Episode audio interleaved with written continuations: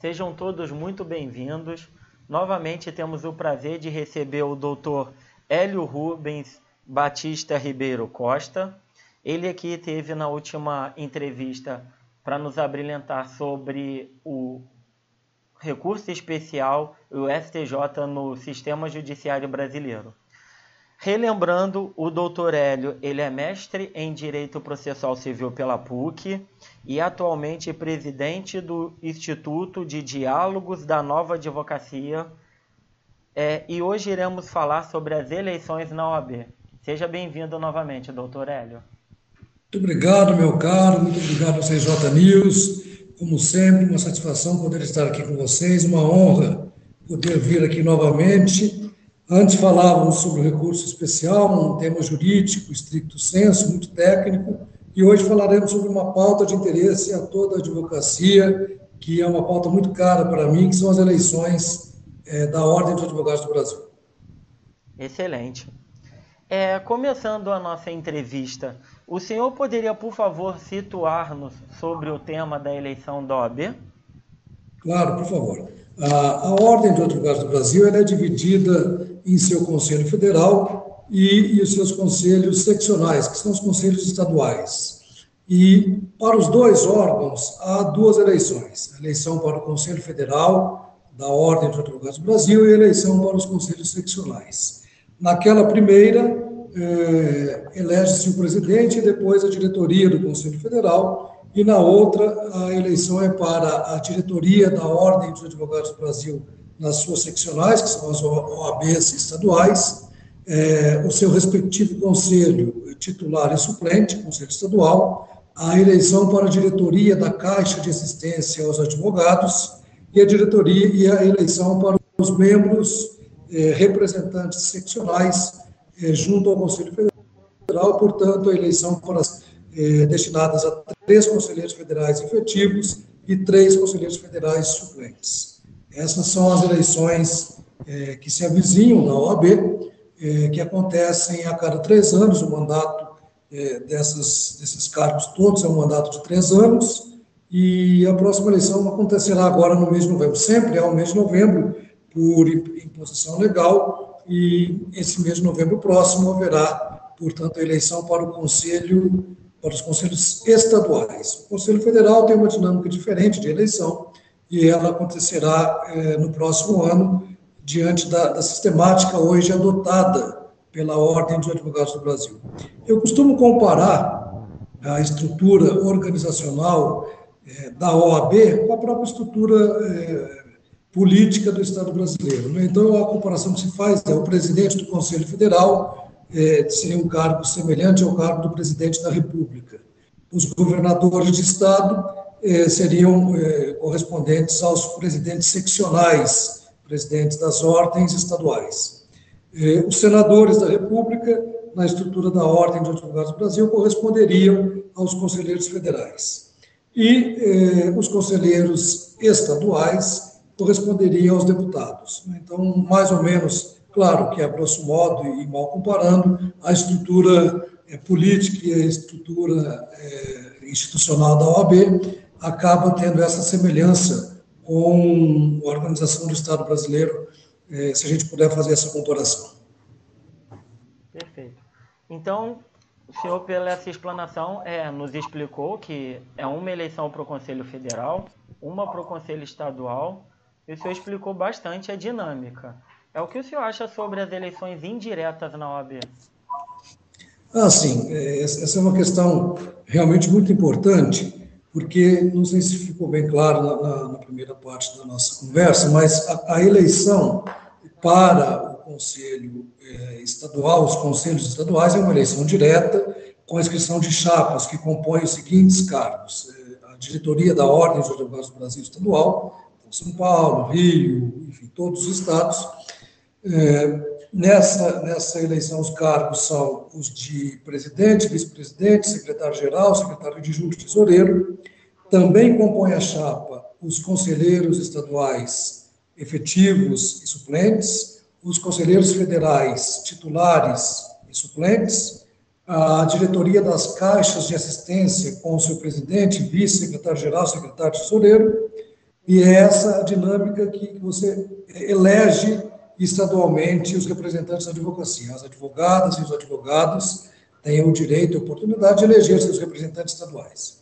No plano federal, para o Conselho Federal, a eleição é um pouco diferente. Não há uma votação direta, como há para o Conselho Seccional, eh, das advogadas e dos advogados.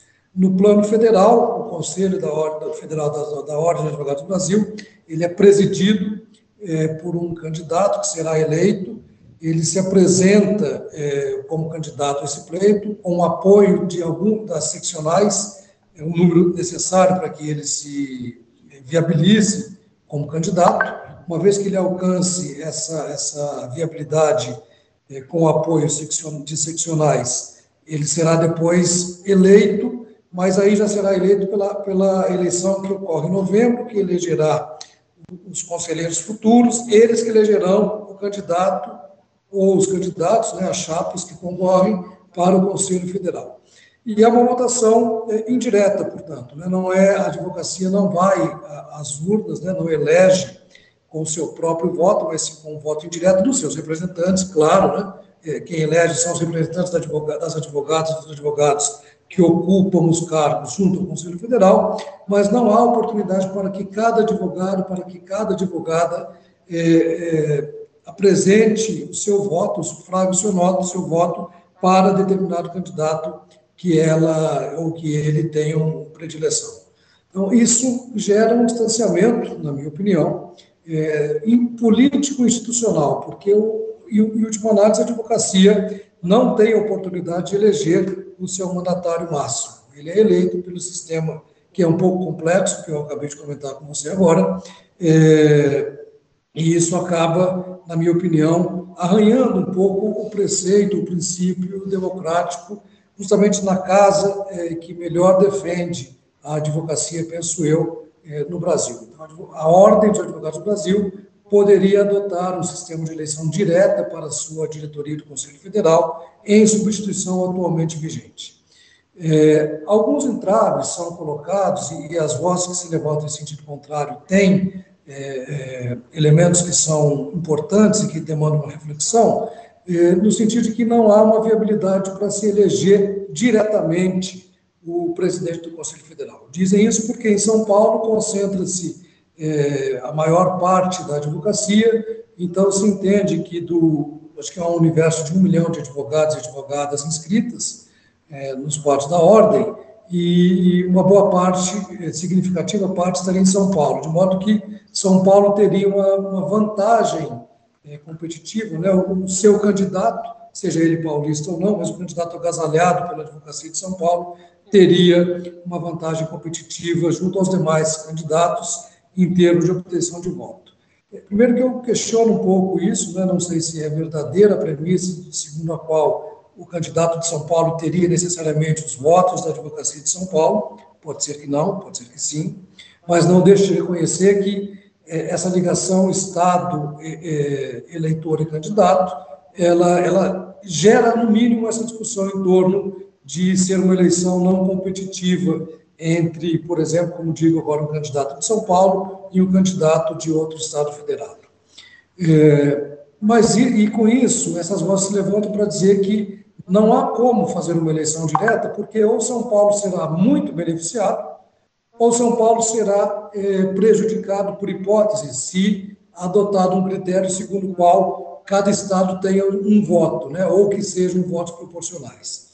É, mas eu questiono um pouco isso, porque você teria condições de, de trabalhar democraticamente a ideia de eleição de um candidato, seja ele de qual estado for, o advogado ou advogada que pretenda ser presidente do Conselho Federal, ele naturalmente reunirá atributos de maior grandeza do que o da sua naturalidade ou de onde exerça a sua profissão ou de onde esteja inscrito.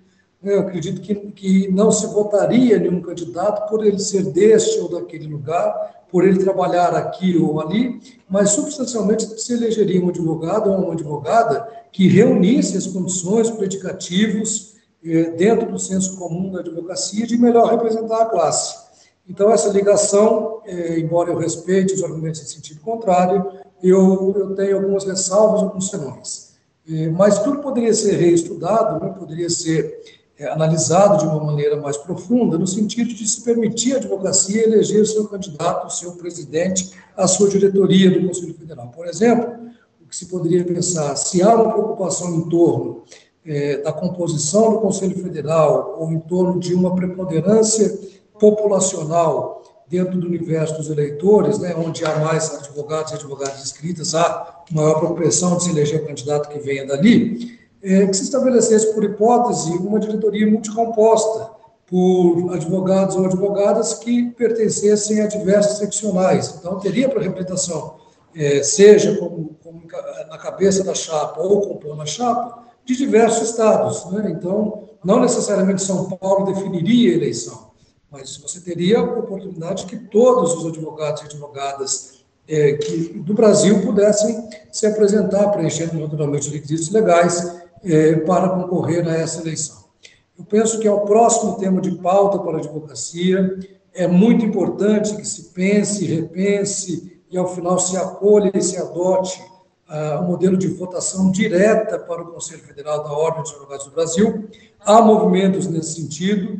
O Instituto Diálogos da Nova Advocacia, que eu presido, tem uma posição já definida é, é, por sua diretoria e seu conselho, e é amplamente favorável à adoção é, da eleição direta também para o Conselho Federal da Ordem dos Advogados do Brasil, não apenas para os conselhos é, seccionais, portanto, estaduais. É, talvez hoje seja a maior reivindicação da advocacia, a mais justa e mais legítima, é, a possibilidade que o advogado tenha, que a advogada tenha, de escolher os seus diretores, a diretoria do Conselho Federal. Somos absolutamente favoráveis a esse movimento. Encampamos, no final do ano passado, no começo deste, um movimento chamado Direta Já, é, para o Conselho Federal da Ordem dos Advogados do Brasil, e aguardamos com grande ansiedade, com uma expectativa muito grande também, e, e uma fé inabalável de que a democracia, ao final, será prestigiada, quando se entender que, de fato, não há outro caminho senão o da eleição direta para o Conselho Federal. É uma reflexão realmente muito importante. É, aproveitando sobre essa questão que o senhor falou sobre representação dos advogados, todos os advogados podem ser candidatos? Ah, os advogados e advogadas eh, podem e devem, na minha opinião, se estimular a participar da política institucional e existem algumas regras definidas em lei, eh, sendo elas as principais, estar quites com a, com a questão da anuidade, e a segunda, é, e mais destacada das regras, é aquilo que se convencionou chamar de cláusula de barreira, segundo a qual, até a eleição pretérita, é, advogados e advogadas com menos de cinco anos de inscrição não poderiam ser candidatos é, às eleições para os conselhos, seja ele estadual seja ele federal, direta ou indireta. Agora, na, nessa eleição, agora de novembro, houve uma modificação da regra eleitoral nesse particular da cláusula, chamada cláusula de barreira, e passou-se a permitir que advogados e advogadas com inscrição é, de três anos, no mínimo, pudessem concorrer aos cargos de conselho estadual ou de conselhos é, das subseções onde houver essa, essa disponibilidade de cargos. Então, os cargos para a diretoria, é, os cargos para a diretoria da Caixa de Advogados, de, Caixa de Assistência de Advogados, e os cargos para o Conselho Federal eh, seriam restritos a advogados que tiverem advogadas que tivessem cinco anos no mínimo de exercício profissional. Eh, os cargos para os conselhos estaduais ou subseccionais poderiam ser preenchidos com, por advogados e advogadas com no mínimo três anos. Eh, isso, isso é um avanço, talvez não necessariamente o melhor avanço que se pudesse ter, talvez nós pudéssemos repensar numa estrutura em que, que, que, a cláusula de barreira ou fosse diminuída a todos os níveis de cargos, ou até mesmo fosse extinta, mas é claro que deve-se pensar na preocupação do legislador, preocupação da ordem dos advogados, no sentido de que as pessoas mais experientes da profissão teriam mais capacidade é, de, de, gerir a, a ordem dos advogados. Então, essa diminuição, no mínimo, é salutar, mas eu pensaria também em diminuição para outros cargos em que pese a necessidade de uma experiência, é, e também pensaria até na, na, possibilidade de não se adotar mais a cláusula de barreira. É claro que isso é, o dia a dia se encarregará de demonstrar ao advogado e advogada que tem a capacidade e aptidão para exercer as funções institucionais, para representar a classe.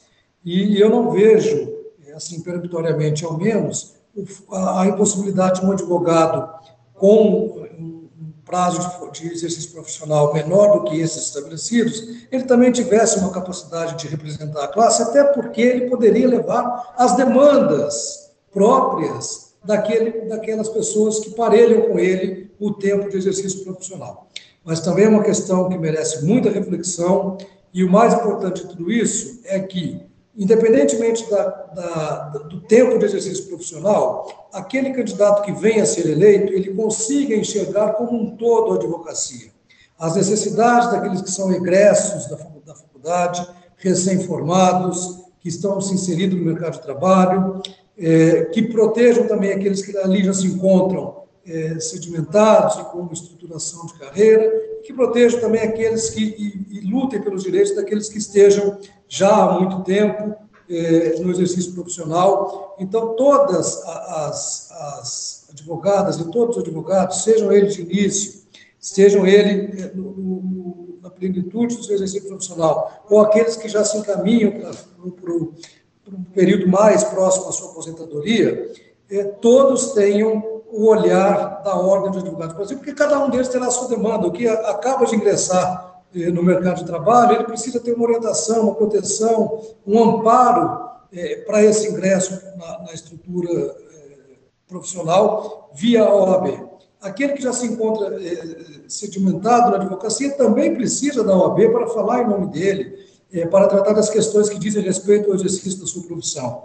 E aqueles outros que já se encontram perto de, um, de uma, uma, perspectiva de aposentadoria também têm as suas peculiaridades que precisam ser atendidas pelos gestores da Ordem dos Advogados do Brasil. Então, o olhar do gestor é multidisciplinar.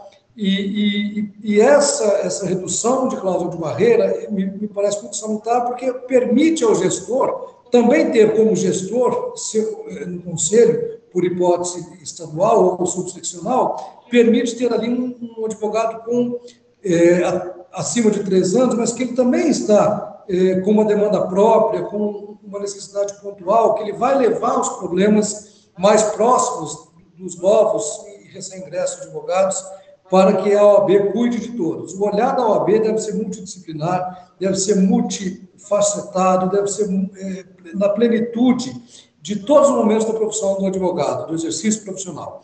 E amparando tudo isso, o que se deve olhar é para a proteção das prerrogativas profissionais. Então, as prerrogativas acompanham o advogado recém-ingresso e acompanham aquele advogado que esteja para se desligar do seu exercício profissional, porque elas são parte eh, inerente ao trabalho do advogado, ao trabalho do advogado. Então, eh, para mim, a cláusula de barreira, entendo seus motivos, é, concordo com essa redução que houve, mas eu também pensaria se essa, se essa redução, claro que sem prejuízo algum da necessária é, capacidade de, de gestão da Ordem dos Advogados do Brasil, mas talvez essa cláusula de barreira, paulatinamente, ela possa ser repensada até que um dia, eventualmente, ela não exista.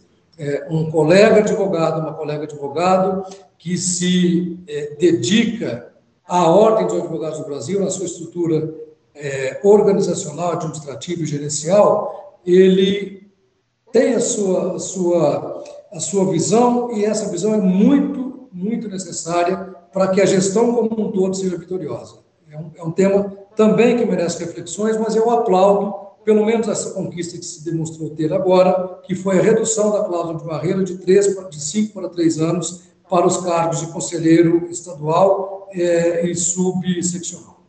É um tema realmente muito importante e de suma importância. É, Para não nos alongarmos e não ocuparmos muito tempo do senhor, vamos finalizar com a pergunta: é, qual é o caminho, o cenário que o senhor vê para a advocacia?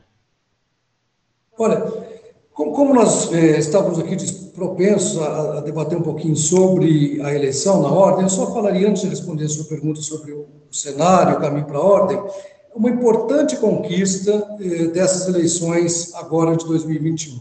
50% dos cargos eh, serão destinados às mulheres, às advogadas, é uma conquista extremamente legítima das mulheres é uma inserção na política de ordem justa e necessária e na medida certa.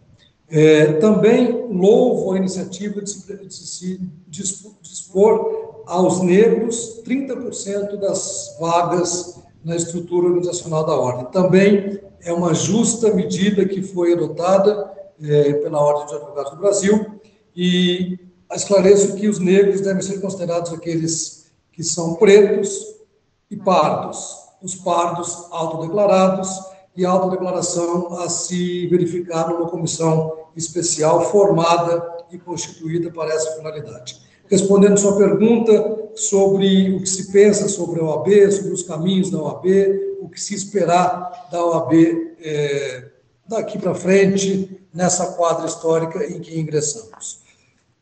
Primeiro ponto, me parece, a advocacia deve passar por um processo de, de é, revitalização institucional. A advocacia e a ordem elas precisam voltar a caminhar de mãos dadas.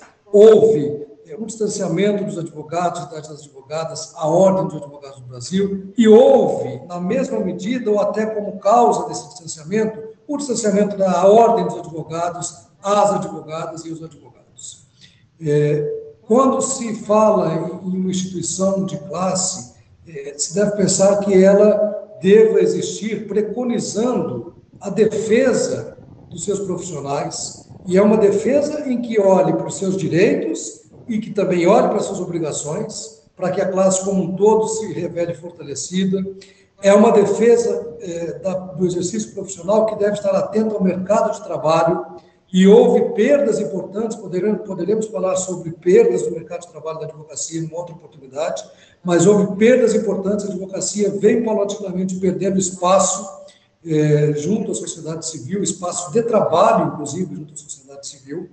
É, há um enfraquecimento das prerrogativas profissionais que, que passaram a ser paulatinamente e até é, numa progressão geométrica violadas no exercício profissional. Tem, seriam vários os exemplos, vários os casos aqui que nós poderíamos discorrer sobre isso. Então, o que se deve preconizar hoje na Ordem de Advogados do Brasil, penso eu, a reinserção da advocacia no seu cenário político-administrativo, permitindo é, a eleição e a candidatura e o voto a todos e a todas as advogadas que preenchem os requisitos legais. Segundo lugar, se deve pensar numa gestão que olhe para o advogado e olhe para a advogada em todas as suas necessidades, do início ao fim de carreira, e que, portanto, se preocupe com o mercado de trabalho que se viu enfraquecido, diminuído por algumas perdas que houve eh, significativas, na minha opinião, de espaço, como por hipótese para cartórios, como por hipótese para dispensa da presença do advogado, eh, em atos que eu considero que não se devesse dispensar a presença do advogado, e também uma estrutura de gestão que olhe eh, com todo carinho, com toda atenção para as prerrogativas profissionais. As prerrogativas pertencem ao advogado, mas o advogado as exerce em nome da sociedade, em nome do seu cliente, em nome do seu constituinte. Então, não se pode admitir qualquer arranho à prerrogativa profissional, porque isso acaba atingindo o cidadão, a empresa, o jurisdicionado brasileiro. Então, com essas palavras aqui, a reflexão que eu deixo é que a advocacia se engaje no processo político eleitoral as eleições é, para a Ordem dos Advogados do Brasil, que acontecem agora em novembro, cada estado marcará a sua data. É, são eleições que, que às vezes não despertam a, participação é, da advocacia como devesse, como devesse participar. O índice de abstenção é, me parece significativo. É, por exemplo, em São Paulo temos um problema é, onde não há o segundo turno, bom que se diga, e eu penso que devesse haver o segundo turno, pelo número de eleitores que há em São Paulo, onde a, a somatória dos, dos candidatos derrotados acaba superando, às vezes, a somatória eh, do candidato vitorioso, eh, e até os votos brancos, eh, nulos ou as abstenções têm um impacto significativo nessa equação.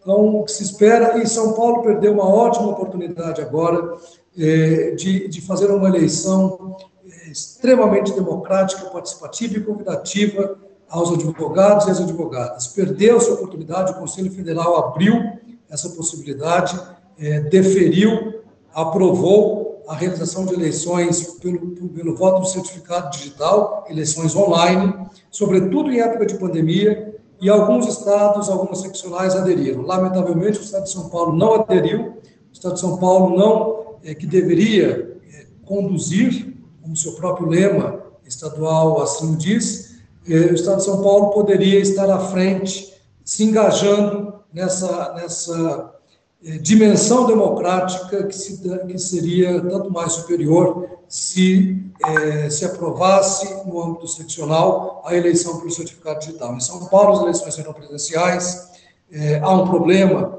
de, de, sanitário, há um problema de saúde pública, há as restrições todas conhecidas pela Covid-19 e pelo novo coronavírus.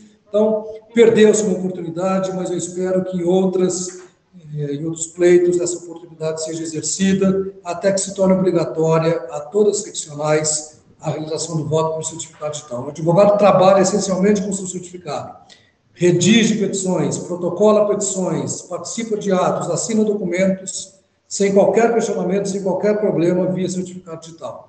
O advogado e a advogada poderiam votar também pelo certificado digital. Com essas palavras, ao CJ News, eu deixo aqui mais uma vez o meu agradecimento, a oportunidade de estar aqui com vocês debatendo um tema importantíssimo, que daria ensejo a outras é, conversas, a outras reflexões, mas que em si ele é extremamente relevante, porque ele diz respeito, em última análise, com o exercício da cidadania na sua maior amplitude possível, que é o exercício da cidadania por intermédio da advocacia, através e por meio do advogado e da advogada. Obrigado. É um tema muito importante. Novamente, doutor Hélio, nós que agradecemos a sua presença, a disponibilização do tempo para poder conversar aqui com nós do CJ News e esperamos novamente que em um próximo momento o senhor traga um assunto relevante como esse da eleição e o anterior do recurso especial.